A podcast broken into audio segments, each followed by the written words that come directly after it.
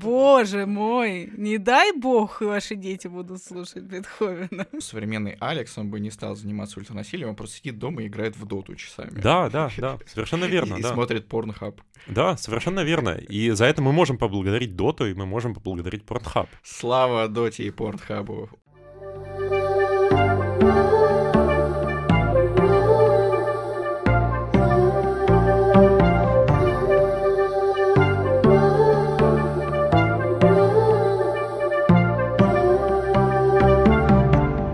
Привет! Вы слушаете подкаст «Закладка», в котором мы обсуждаем книги в контексте мемов, психотерапии и соцсетей, чтобы не просто узнать, что хотел сказать автор, а понять важность этих текстов в наше время. Этот подкаст вырос из книжного клуба, который проходит в баре «Ровесник» каждый месяц. И сегодня с вами Настя Мартыненко, тикток-продюсер, человек в вечной психотерапии и просто любитель мемов. Вова Нелидов, востоковед, преподаватель МГИМО и человек, который когда-то 6 лет прожил в Японии. И Вова Еремин, журналист, редактор журнала «Амбиверт» и админ телеграм-канала с мемами «Мементор». И сегодня мы обсуждаем роман «Заводной апельсин» Энтони Бёрджеса.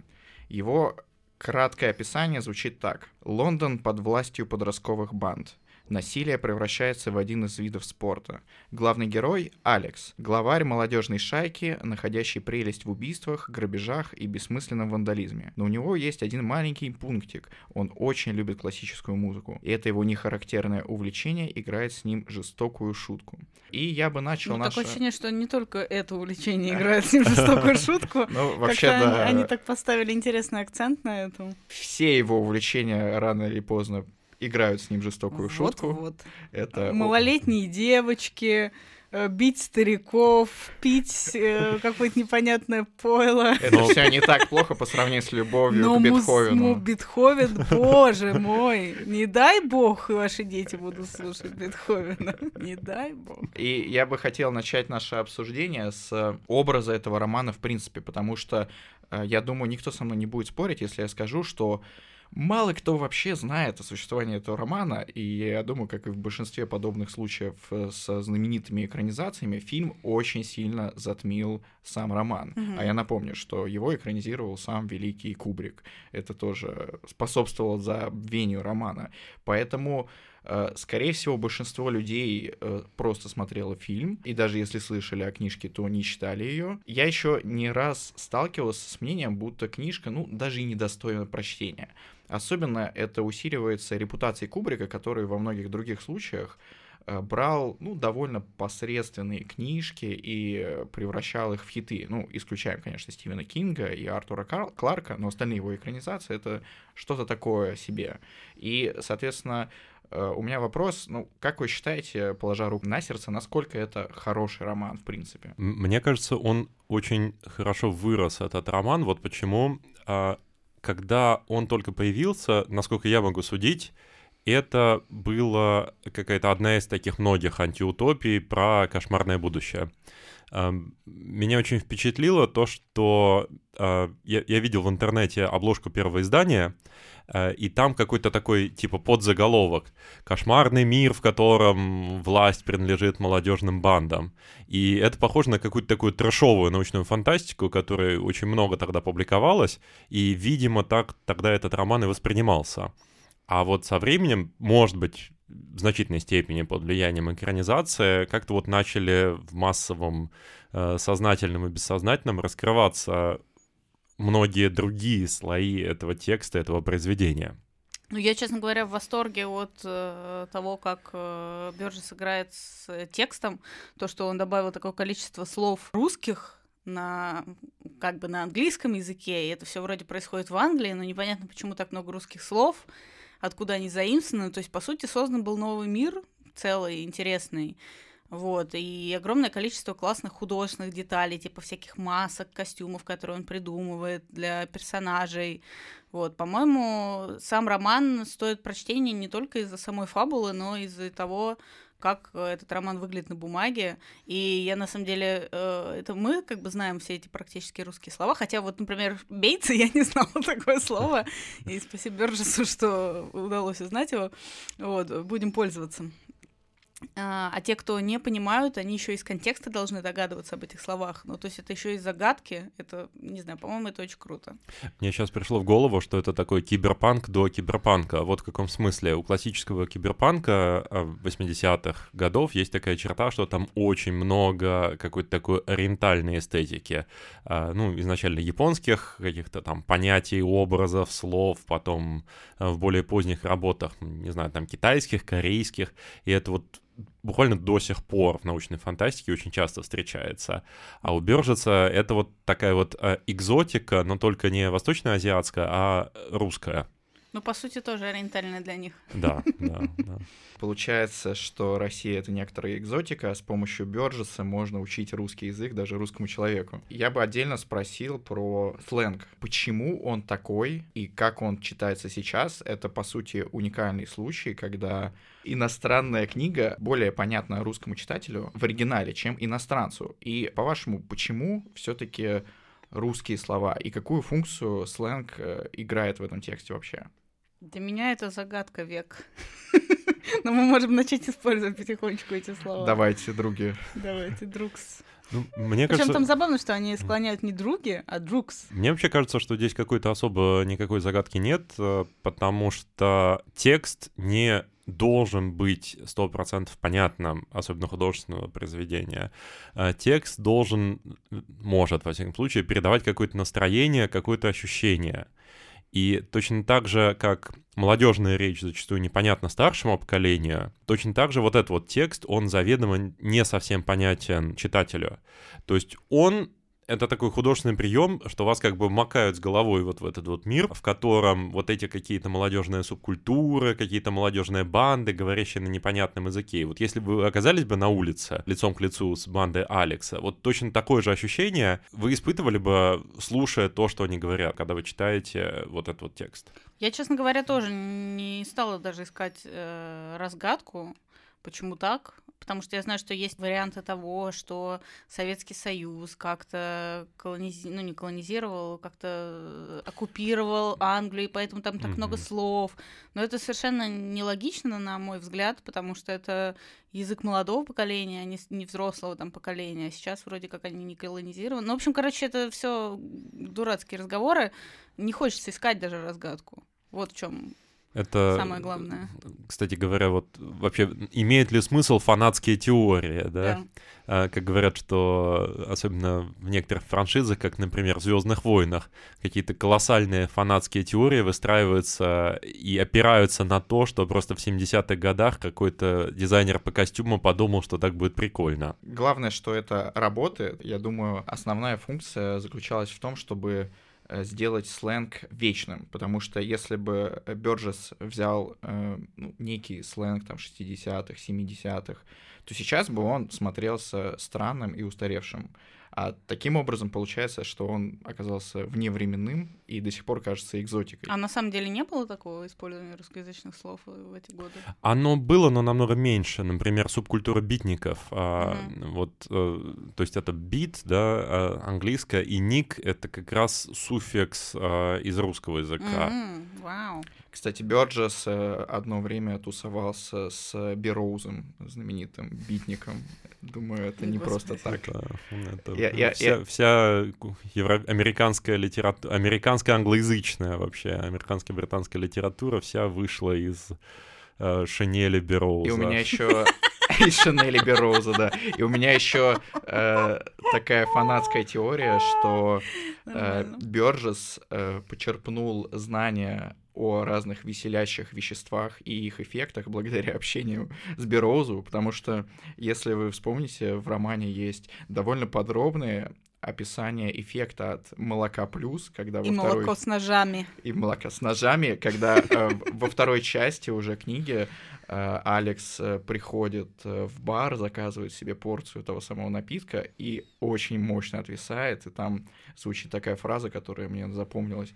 Э, такое ощущение, будто сам Господь со своим святым воинством сидит у тебя в левом ботинке. И дальше Алекс переводит взгляд на кусочек серебра, и этот кусочек серебра увеличивается в масштабах, там сначала до размеров бара, потом до размеров вселенной. И, в общем, это все очень такой увлекательный трип-репорт. Я думаю, без Бероуза здесь не обошлось. Я, кстати, вспоминаю старого доброго Бероуза, и его проза кажется такой какой-то доброй, гуманной, этичной по сравнению с тем, что вот я сейчас прочитал. И вот предлагаю перейти э, к этой теме, а именно того, насколько это все-таки жестокая книга. И здесь мы еще можем провести сравнение с фильмом. Я думаю, не получится обойтись совсем без а, упоминания, потому что и кино, и роман, они идут как будто в паре. И вот э, на собрании нашего книжного клуба, если помните, прозвучало мнение, что э, в фильме неправильно расставлены акценты. То есть э, в книге насилие Алекса и других персонажей, оно как будто гиперболизировано настолько, что вызывает прям отвращение и ужас, как и должно, по идее. А в фильме Кубрик все снял в таком игривом, веселом, постмодернистском ключе, где герои избивают друг другу хохочак, разговаривают ну, в таком высокопарном стиле, и ты особо этим не ужасаешься, потому что это просто смешно. И, по-вашему, насколько книга изначально выглядит ужасающей э, по сравнению с фильмом, ну или даже без сравнения? Когда читаешь книгу, на самом деле чувствуешь какую-то прям такую висцеральную реакцию на это все отвращение. Но если попытаться все-таки чуть-чуть э, представить себе, насколько это реалистично, то понимаешь, что даже в книге все это насилие, оно какое-то такое комиксовое насилие. А, похоже, знаете, как в файтингах, э, где там игроки лупят друг друга руками, ногами. И а, такие крупные капли крови растекаются по экрану. Да, крупные, даже не капли крови, а такие фонтаны какие-нибудь, да, или ну, действительно да. капли крови. Это как в аниме, там кого-нибудь побили, там человек просто весь в крови, в дерьме, с выбитыми зубами, и написано, ну, он выбыл из игры. Ну, типа, даже да, не да. умер, а просто выбыл из игры. Да, а дальше такое, round two. И здесь то же самое, то есть, э, когда он этому своему Тиму порезал, э, нож... Э, порезал бритвой руку, и после этого, э, через 15 минут после этого они сидят в баре, через полчаса после этого они идут на грабеж. То есть, типа, что это такое? Человек получил ножевое ранение. У него, скорее всего, там будет какой-нибудь там, не знаю, сепсис или что-нибудь такое, если э, так к этому подойти. Я думаю, что здесь большую роль играет еще стилистика и повествование от лица Алекса, потому что когда он описывает вот эти ужасные вещи, которые он творит, он это делает с помощью таких выражений типа «ну и мы поработали с этим кашкой». Mm-hmm. Или Некий мы дратсинг устроили дратсинг небольшой с кратсингом, поиграли с этой кисой, и получается, что мы воспринимаем мир сквозь его оптику, ну, для него это действительно не что-то ужасающее, да. и мы хотим или не хотим, все равно ее перенимаем. И, может быть, книга э, получилась не настолько ужасающий именно поэтому? Здесь, наверное, это вообще свойство массовой культуры, а, какая-то такая репрезентация насилия как чего-то не совсем, не то чтобы реалистичного, а иногда комиксового, несерьезного, иногда, наоборот, гиперреалистичного. И вот э, в этой связи я хотел вспомнить э, другое знаковое произведение современной уже массовой культуры. Это компьютерная игра Hotline Miami, которая есть в двух частях и которая, а, которая оставила свой заметный отпечаток. Мне кажется, что для молодого поколения концепция ультранасилия связана во многом с ней. Да, это игра, в которой достаточно примитивной такой э, двухмерной графике вы э, рубите, расстреливаете, режете десятки и сотни супостатов, э, и все это сопровождается тоже фонтанами крови, но при этом все это происходит в ритме какого-то такого почти танца, а, где не нужно, где у вас нет времени задумываться о каких-то моральных сторонах, более того, в отличие от э, заводного апельсина, где, в общем, все это однозначно морально очень плохо. В игре еще это, как часто бывает э, в боевиках, вы убиваете однозначно плохих парней.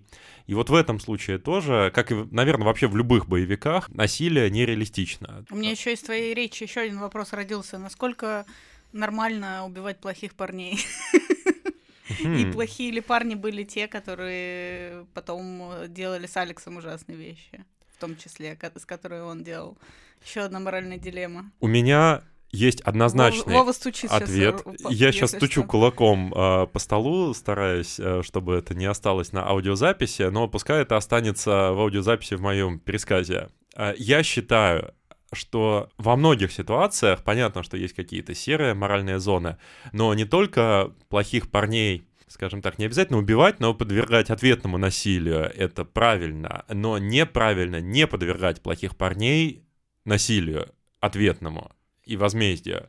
Поэтому у меня очень сильно пригорело от того, насколько Алекс легко отделался. Он одного процента того, что он сделал, он Реально не искупил. Бомбит, смотрите. Да, это так. А. Что он вообще, что с ним произошло? Он попал в тюрьму, в тюрьму он там посидел э, в условиях, в которых э, совершенно, ладно, может быть, в физическом плане это было не очень приятно, но никто его там толком серьезно не избил, никаким другим унижением он не подвергся, он подвергся этой медицинской процедуре, которая была не настолько неприятная, э, во всяком случае, она была не такая продолжительная. И потом, вскоре после этого, после своей травмы, после которой он полностью восстановился, он стал таким же, как раньше. Я возмущен. Кстати, очень интересно, на книжном клубе некоторые люди говорили, что их больше тошнило и вызывало отвращение именно насилие над его свободой воли, э, вот этим экспериментом, который происходил, чем насилие, которое производил он и которое производили над ним. И я тоже поделюсь впечатлениями. С одной стороны, я согласен, что Алекс, э, конечно, не получил в ответ такой урон, который он нанес другим людям. Он штрих вообще однозначно штрих. Э, и э, при этом я поймал себя на ощущении, что я начал ему сочувствовать. Э, не то чтобы mm-hmm. я как-то умственно а, это все а, отрефлексировал и такой, блин, жалко Алекса. Нет, такого не было. Просто, ну, откуда в, в книге сработал некий механизм, который меня заставил сочувствовать Алексу. А, у меня, знаешь, какая история произошла? У меня в тот момент, когда ему все стали мстить, начали рождаться какие-то, видимо, христианские моральные чувства о том, что подставь другую щеку, о том, что что же вы люди, ну, вы все говорили про, все, все вроде бы такие законопослушные христианины и должны, соответственно, вести себя подобающе. Не то чтобы я такая, нет, нельзя бить Алекса, он красавчик и молодец, но просто у меня почему-то возникло, что я ненавижу возмездие я как раз э, считаю ну, в душе своей, что как бы не реагировать это лучший вариант, чем э, мстить. Я уважительно не соглашусь с вами. Вот почему. Я повторю свой стейк, э, который был высказан на книжном клубе.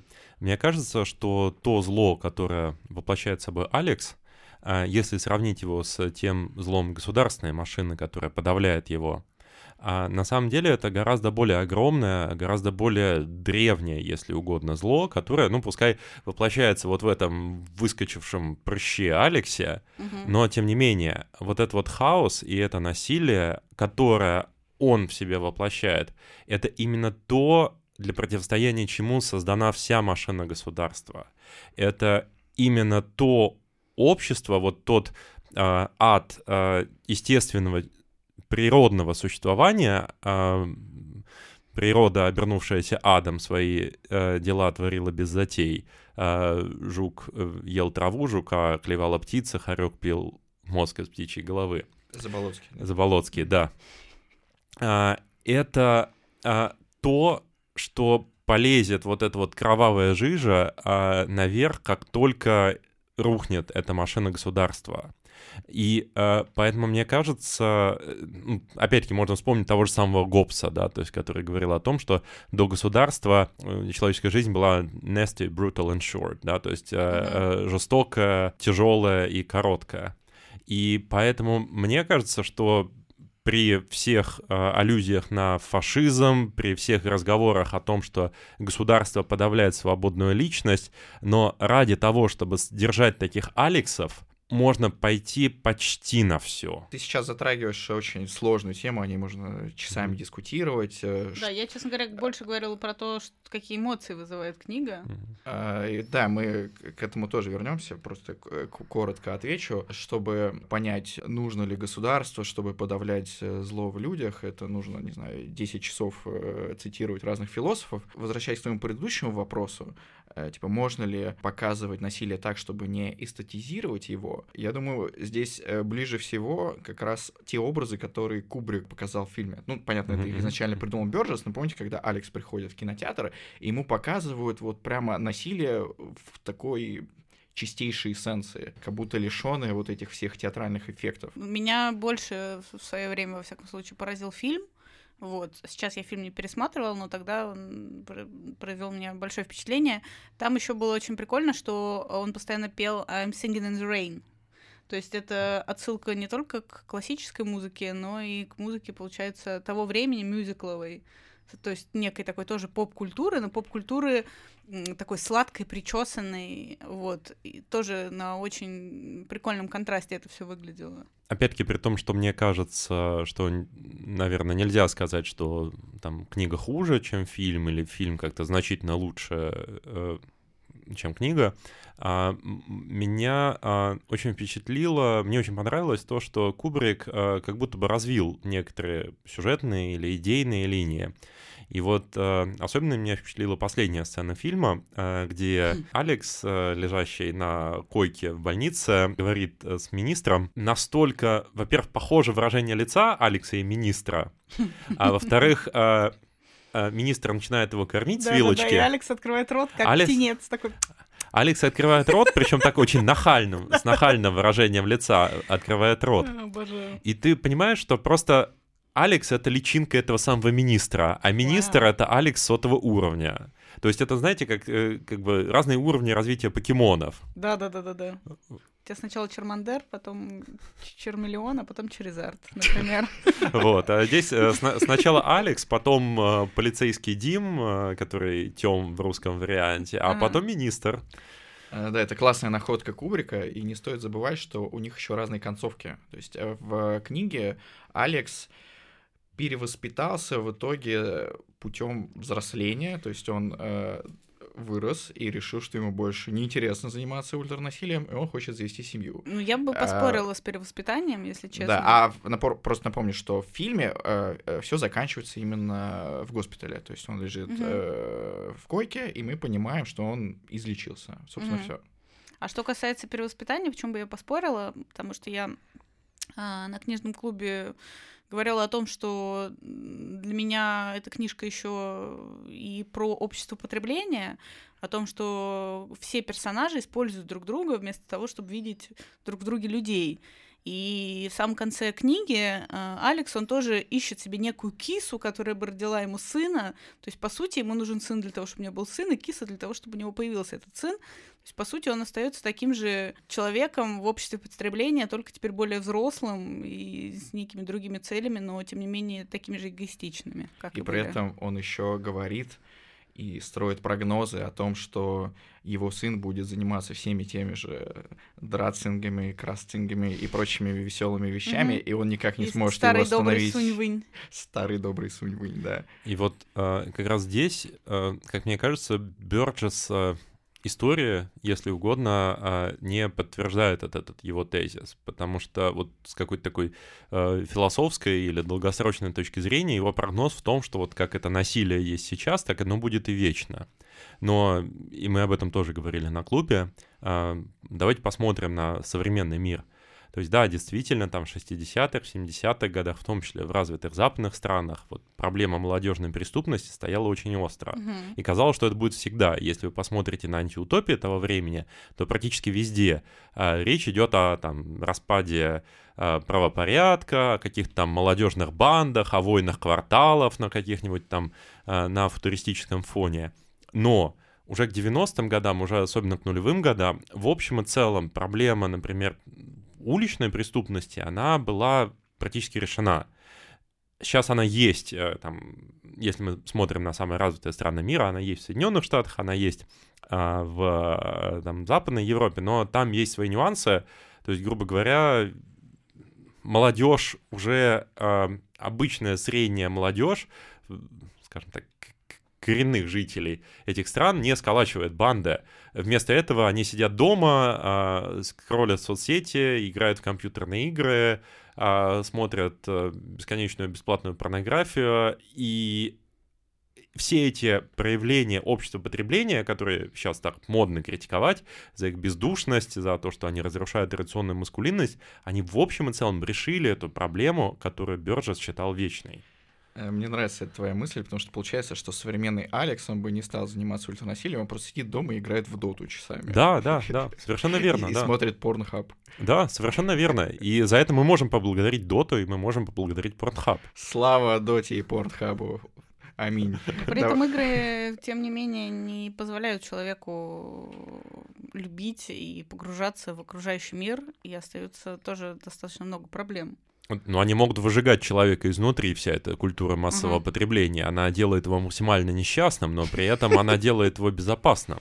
А, Во всяком случае, гораздо более безопасно, э, чем раньше. люди несчастные, но зато не устраивают драцинг. Ну, и А, то спасибо. Да, давайте перейдем к рубрике «Книга мемов».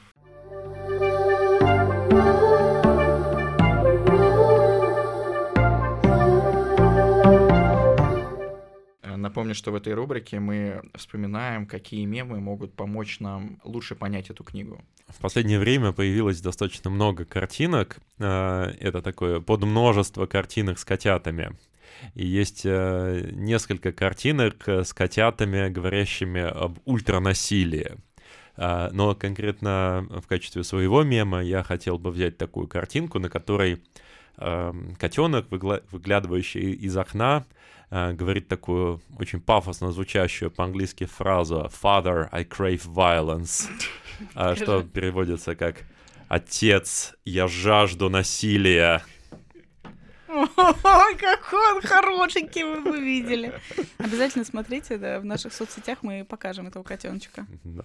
А, и э, такое ощущение, как будто бы значительная часть персонажей романа, они видят в Алексе такого котеночка, потому что по книге ему 15 лет всего, а, и они не понимают, какая это мерзкая, отвратительная, жестокая тварь.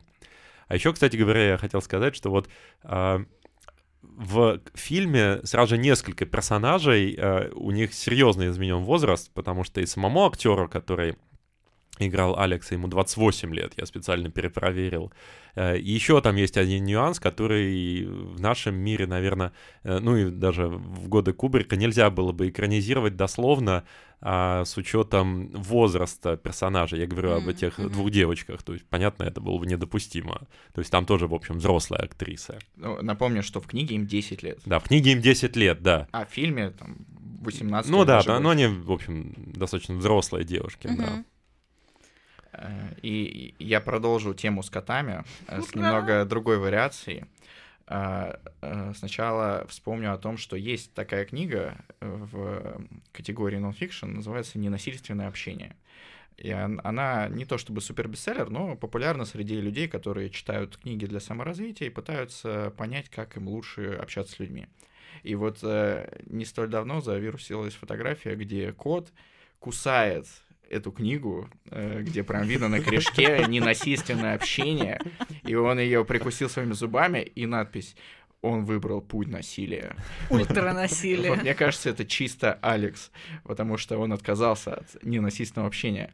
А, И второй мем, наверное, более очевидный, а, это, конечно, целая тоже категория мемов а, с Патриком Бейтманом из «Американского психопата». А, И э, я пересмотрел их э, накануне подкаста, и один из вариантов мне понравился. С- Там э, два слайда, то есть на одном э, э, Патрик, по-моему, сидит у себя за столом, весь такой э, довольный. Типа, начинаешь смотреть э, фильм, э, второй слайд, он там покрылся потом весь такой э, э, нервный, и написано, типа, понимаешь, что уже видел его э, через мемы. И вот это на самом деле ситуация с «Заводным апельсином» и многими подобными фильмами, потому что они настолько популярны в массовой культуре, что ты даже если не смотрел их, ты их уже смотрел. И э, я думаю, что э, у многих э, есть такая проблема, что не тянет э, ну, э, запускать подобное кино, потому что, ну, как будто для тебя все уже заспойлерили. Вот мне Мгм. кажется, это такой случай. У меня такая ситуация была с фильмом «Сумерки». О, Э, Не, не тянуло его смотреть только потому, что я его уже видел через мемы. вот это точно такая ситуация. А у тебя Я ка- так и не- какие мемы, Я Настя? так и не смотрела, честно говоря, «Сумерки», даже знаю мемы. Блин, странно почему-то. Я был уверен, что ты видела.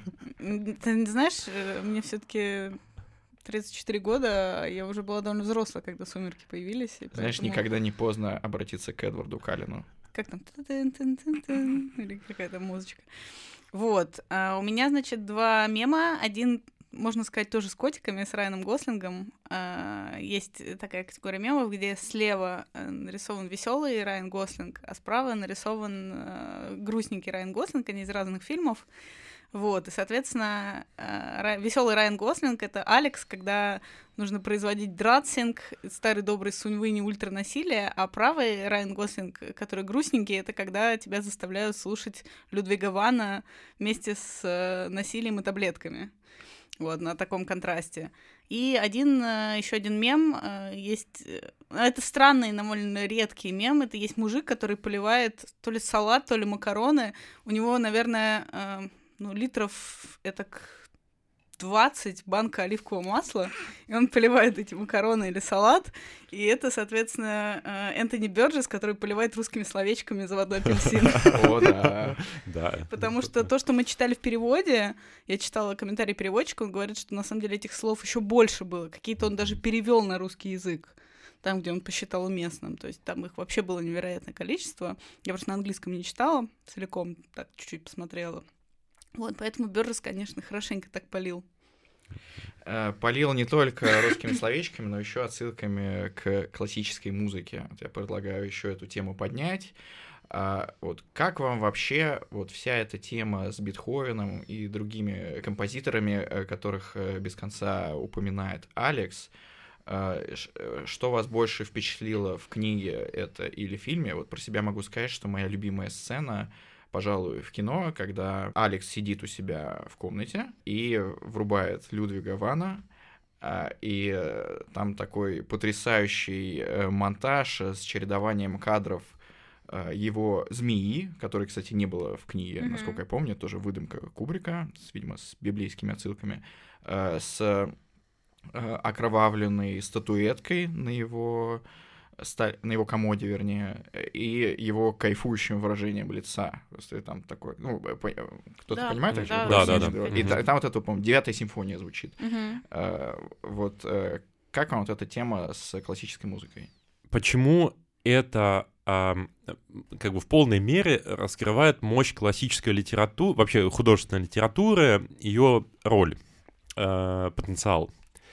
Что я имею в виду? Э, В обществе существует такая, такое представление, довольно широко распространенное, что э, умение разбираться и наслаждаться высоки, высокой культурой а, автоматически делает человека хорошим, моральным, сочувствующим, добрым и так далее и тому В то подобное. же время нацисты. Да, Я какая-то шутка для тебя? Это еще один мем. но а, тем не менее, а, как бы то ни было, а, и это представление, оно очень широко распространено, настолько, что вот буквально принимаются множество, не знаю, педагогических решений, что давайте вот возьмем каких-нибудь там трудных подростков и э, загоним их насильно в Эрмитаж или э, на балет, или в оперу, и э, м, если мы это сделаем должное количество раз, то они перестанут быть трудными, они станут продуктивными членами общества. Учителя, э, какие-нибудь инспекторы по делам несовершеннолетних, просто родители э, считают реально, что это работает. И вот почему я говорю о роли художественной литературы. Бёрджес представляет очень убедительный, очень хороший аргумент против этого. И когда мы видим этот его аргумент, который, наверное, гораздо более эффективно работает, чем если бы это была бы, не знаю, там, статья в журнале проблемы педагогики, в которой он бы там как занудно рассказал, что нет, знаете, на самом деле там знакомство с высо- с высокой культурой, оно не приводит э, там к улучшению морально-психологических показателей подростка. А, Мы сразу же вспоминаем все эти исторические примеры, то, о чем говорит Настя, э, нацисты, да, если на то пошло, любая аристократия. Там да. э, Сталин любил поэзию, сам Да, писал да. стихи. Да, в принципе, любая аристократия, которая живет во дворцах среди скульптуры картины, и при этом, не знаю, там, готова отравить э, собственных родителей, братьев, сестер э, ради каких-то там политических целей. Вот одна из моих любимых сцен э, в книге это когда Алекс э, уже сидит в тюрьме, берет Библию и его торгает от описания э, сцен в ней точно так же, как от э, девятой симфонии. Э, и он э, живо и ярко представляет вот эти сцены э, распятия Христа и разных избиений. Э, И он такой, блин, супер, вот, И- спасибо, и- что дали почитать. При этом он себя представляет в качестве римского легионера, Да, да, да. который... И э, Кубрик это отлично показал. Христа. Он реально взял этого актера и надел на него одежду римского легионера, и он там э, хлыстом э, бьет, э, если не Христа, то кого-то еще мученика. Э, Да, по-моему, Христа. вот, а, ну вот самого Христа. И это как раз тоже пример такой высокой культуры, потому что что может быть более высокой, чем Мгм. Библия, и вот а, как она работает. Ну, вообще, честно скажу, я от Малькома Макдауэлла была без ума в, в подростковом возрасте. Когда все как раз были без ума от Эдварда Каллена, А, я была от Алекса. Вот кто заместил образ Эдварда в твоем сердце. да, Макдауэлл и здесь его счастливчики был просто моим вообще А, everything. И в Калигуле, кстати, вот что А, странно. да? Классно. Ну, в Калигуле секси вообще. А, Давайте мы сейчас перейдем к рубрике, где люди не всегда в восторге от книги и от ее персонажей, а именно к рубрике «Ужасные отзывы».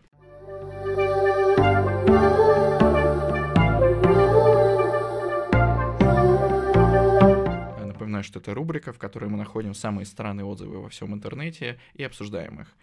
А, И первый отзыв от э, пользовательницы под ником Милкин.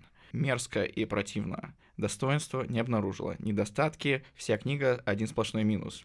И вот тут отзыв начинается с э, фразы, которая, мне кажется, маркер чего-то страшного, такой анонс. Всем доброго времени суток. А, Что за ультранасилие произошло? Я читаю с детства, в какое-то время больше, в какое-то меньше. В моей копилке прочитанных книг очень много жанров, стилей и авторов. Э, Но такой книги, как «Заводной апельсин», мне еще не встречалось. Даже «Бойцовский клуб», от которого я тоже не в восторге, кажется детской сказкой по сравнению с «Апельсином». Эта книга находится в списках рекомендуемой литературы. Ее читают миллионы, и я давно ее просмотрела. И вот, когда я открыла первые страницы, во-первых, мне не понравился стиль. Зачем автор решил вставлять русские слова не русскими буквами, типа баска, киска и так далее? Мне непонятно. Киса. Не знаю, как другие, но я постоянно спотыкалась на этих словах и не могла сосредоточиться на книге.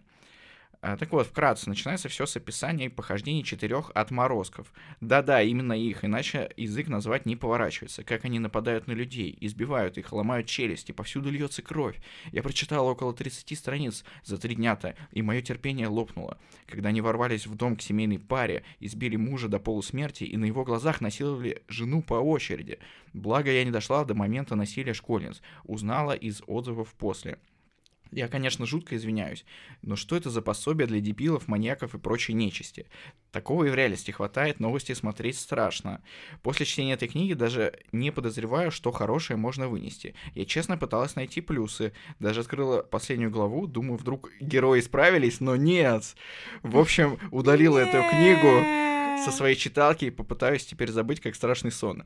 Но настроение перед сном было испорчено в конец. В свою жизнь надо вносить что-то положительное, чтобы поднимать настроение, дарит надежду и смысл, а это произведение рекомендовать не буду. Я мало знаю таких. В русской литературе я не знаю ни одного, пожалуй, произведения, которое дарит И- надежду. Сейчас еще фраза э, мемная будет, которая завершается этот отзыв.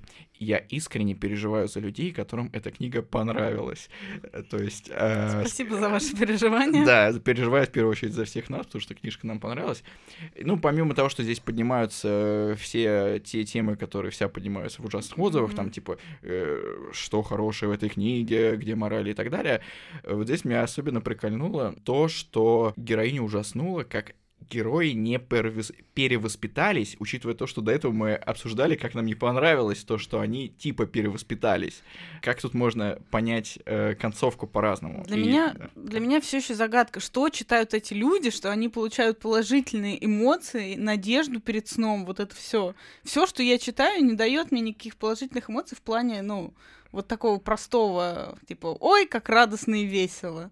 Ну что, это анекдоты надо читать или Э, что? Знаешь, представь себе людей, которые неиронично рассылают открытки в WhatsApp.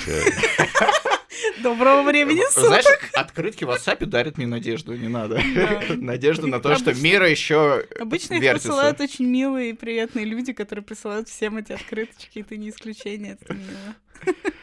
Я не буду второй отзыв целиком читать, потому что он похож на первый, но я хочу прочитать отрывок. Это Давай. вот э, первый раз в жизни читаю и не могу продолжить. Заводной апельсин. Мерзейшая книга на моей памяти. Хочется встретить главного героя и с ноги въехать ему в бубен или что-то в этом роде. А Произвести после с ним драцинг. эпизода с изнасилованием в школе вообще хотелось придавить его тапком, как ядовитого паука. И э, здесь, да, забавно то, что люди осуждают героя за ультранасилие, хотят с ним сделать ультранасилие вдвойне. И мне это еще немного напомнило Вову в начале подкаста. Он примерно с такими же выражениями Ух, говорил об Алексе. Как его. как ядовитого паука, просто хочу его придавить. Я полностью солидаризируюсь с Зинаидой в ее Ну, отношении к у нас- Алексу. У нас мы сегодня, собственно, разделились на старый завет в лице Вовы, новый завет в лице меня. Э, Я э, подставляю щеки, а Вова око за око, зуб за зуб. Да, И да, да. тапком, и тапком. Э, Знаете, мне это все напоминает, как ни странно, последний фильм Ларса фон Триера, э, «Дом, который построила А, Я, Джек». кстати, не смотрела. А, Там э, герой совершает ужасные вещи. Он э, берет, просто расстреливает из автомата детей буквально.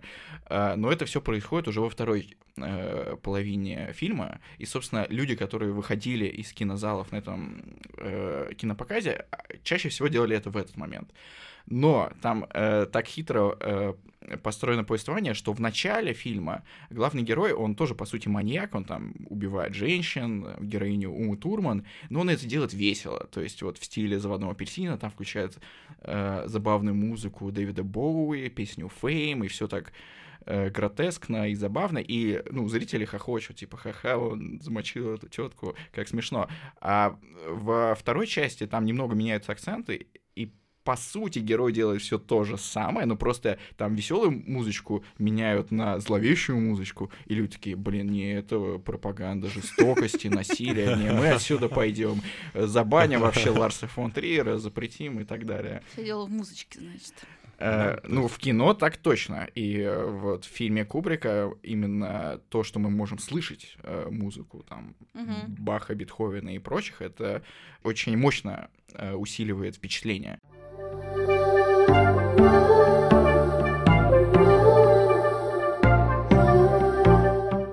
А если там вообще положительные персонажи, хоть один, потому что Алекс ужасный, его родители тоже странные, плевать на него хотели, э, инспектор по делам несовершеннолетних, тем более, министр хотел его использовать в своих целях. Кто там вообще? Никто. Это, это комиксовая вселенная, это не реальный мир. То есть понятно, что любой мир художественной литературы нереален, но мне кажется, что именно у Бёрджеса он намеренно делает это максимально гротескным миром, в котором, собственно говоря, Алекс прав. Действительно, вот эта вот логика падающего толкни и э, что выживает сильнейший, которой он придерживается по жизни, она там работает. Здесь я могу две кандидатуры назвать, именно кандидатуры, потому что я бы за них не проголосовал. А, Но первое — это писатель, а, в дом которого врывается Алекс со своей шайкой, а, изнасиловали его жену, побили самого этого писателя, и после этого он, ну, по сути, невинная жертва. Но когда э, в конце ситуация переворачивается, и Алекс оказывается в его власти, он, ну, довольно цинично пытается использовать его в своих политических целях, и в конце там намек на то, что он прям пытает Алекса. То есть он врубает ему музыку, зная о том, что она вызовет у него чувство тошноты, чтобы тот выбросился в окно. Причем э, в фильме это так и показывается. То есть в фильме это уже не версия, в фильме это так и есть. Э, Да, точняк. И вторая кандидатура — это э, капеллан, э, тюремный священник. Э, Это, кажется, единственный герой, который реально хотел помочь Алексу и возражал против того, чтобы его использовали в этом ужасном или, как хотите, может быть, хорошем эксперименте. Э, Вот можно ли его назвать положительным? Ну вот, эм, пожалуй, что Капеллан действительно с определенной натяжкой может быть э, положительным героем, причем обратите внимание на то, что его персонаж эволюционирует. То есть вот критики очень часто говорят, что признак хорошего а, образа персонажа это то, что он меняется.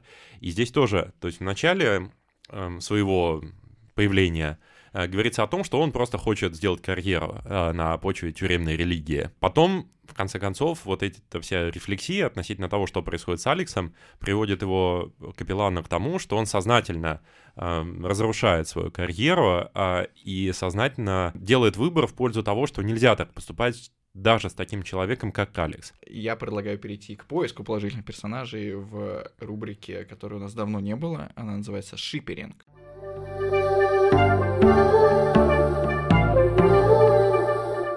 Я напомню, в этой рубрике мы думаем, какие персонажи из других произведений вселенных могут сметчиться с героями этой книги. Вот какие у вас версии? Давайте попробуем сметчить с Печориным. А почему, оба, почему с ним? Оба два, два штриха, потому что Поясни. люди, которые получают удовольствие от мучений другого человека, но э, немножко на разных уровнях. Если Алекс это делает на животном уровне, то Печорин это делает на уровне психологическом. Но тем не менее, они оба могут поделиться, мне кажется, друг с другом как раз удовольствием от причинения боли другим. Ну, вот это интересно, потому что Печорин старше Алекса по сюжету, я, ему, по-моему, за 20 уже угу. в романе, Алексу 15. Такое ощущение, что если бы Алекс э, не перевоспитался, там, в кавычках или без кавычек, то он бы превратился в Печорина, потому что ему было, было бы уже скучно, ну, просто избивать людей ему бы хотелось чего-то более утонченного, чего-то более изысканного. Возможно, кстати. А, и он бы начал такие психологические многоходовочки придумывать, как э, так терроризировать людей на новом уровне. Это при условии, что мы принимаем э, интерпретацию Печорина как такого изощренного садиста. А, да. это наш взгляд. Э, это спорная оптика, но тем не менее. А у тебя, Вов, какой вариант? У меня вариант следующий. А, мне кажется, что можно сопоставить Алекса с Антоном Чигуром, персонажем из эм, романа и фильма «Старикам здесь не место». И вот это вот э, сопоставление, оно э, во многом подсвечивает то, насколько вообще зло и насколько насилие может быть эстетичным. Вот, кстати говоря, еще один, э, если как бы у нас трехсторонний шиппинг возможен, э, то, пожалуй, еще один персонаж это Ганнибал Лектор, угу. который точно так же ужасен, э, и, собственно говоря, из-за того, что он каннибал и убийца, маньяк, то он, наверное, еще более ужасен, чем Алекс, но, тем не менее, очень много людей находят его, опять-таки, харизматичным и в какой-то степени притягательным. Кратко расскажу про свои версии. Первая очевидная, вторая не очень. Очевидно, это, конечно, тоже Патрик Бейтман, уже упоминаемый сегодня, один из моих любимых персонажей, тоже абсолютный злодей, тоже подает свои злодейства в ироничном ключе, но, по крайней мере, в фильме Э, за книгу не ручаюсь, все в итоге приходит к тому, что это его психическое расстройство. И концовка там такая, что даже непонятно, совершал он эти убийства или ему все приключилось и так далее. У Алекса такой дилеммы нет, он точно их совершал. Если бы они встретились, то мне кажется, что он бы успокоил Патрика, потому что Патрик, он как будто немного страдает внутри, он такой, какой я ужасный человек, садист, он даже там плачет в одной сцене, если помните, когда звонит по телефону. В общем, ему не хорошо. Вот Патрик его бы утешил, такой, братан, все нормально, это э, никакое не психическое расстройство, просто тебе нравится ультранасилие. И точно так же он поступил со вторым вариантом персонажа, которого я предложил бы.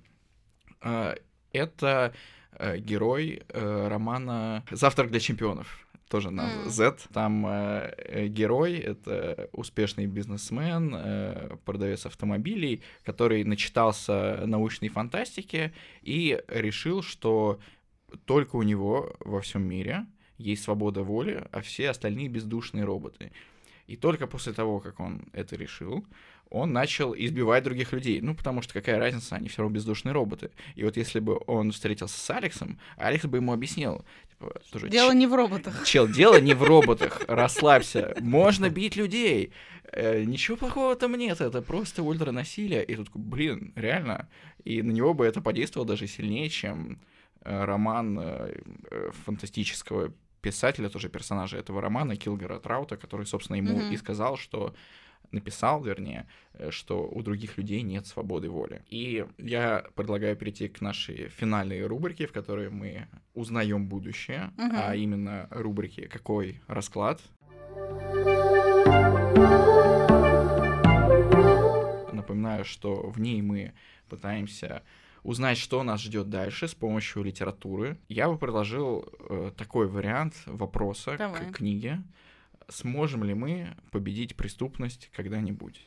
Давай я тогда назову 174 страница, пятая строчка сверху. Подпись гласила, что это первый выпускник нового Государственного института исправления преступных элементов, извлеченный от криминальных инстинктов всего за две недели, ставший теперь законообязанным добрым челове- э, гражданином, и дальше все такой же кал. Блин, как это понять?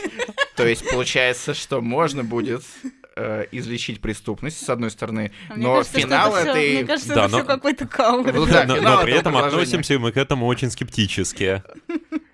Как четко попало прям даже Вообще слово преступник, идеально. преступник. И, во- и- и Мне- кстати, среди этого сленга больше всего почему-то нравился этот оборот, который он вставлял везде, типа, и тому подобный кал. Ну, я в восторге, конечно, от языка. Я потом еще, мне кажется, целую неделю все время пыталась назвать кого-то либо кисой, либо мальчик с пальчик, Либо кашка. кашка, птица, старая птица. Это потрясающе. Это потому, что тебе хочется этого ощущения свободы от готовности к ультранасилию. Мы всегда подозревали это о Насте. Хорошо, Друкс, а, давайте завершать этот подкаст. Веки и кисы. Да-да-да, птицы, кисы. и- Завершать наш говоритинг. Э, Друзья, пожалуйста, не совершайте драцинг, крацинг. э, Совершайте э, подкастинг, слушинг. э, Сунь-вынь только по обоюдному согласию с совершеннолетними. Э, Большое спасибо, если вы слушаете нас. Э, Вы можете продолжать это делать на всех основных платформах. Яндекс Музыка, Apple Music, с недавних пор YouTube. Э, Подписывайтесь на телеграм-канал э, нашей подкастовой студии под названием «Прием». Вы не, тогда не пропустите анонсы и выпуски э, нашего подкаста и дальше, а еще узнаете о других классных подкастах, которые выпускает наша студия. И э, до новых встреч. Обязательно приходите в наш книжный клуб э, каждое последнее воскресенье в баре «Ровесник». Всем спасибо. Пока-пока. Пока.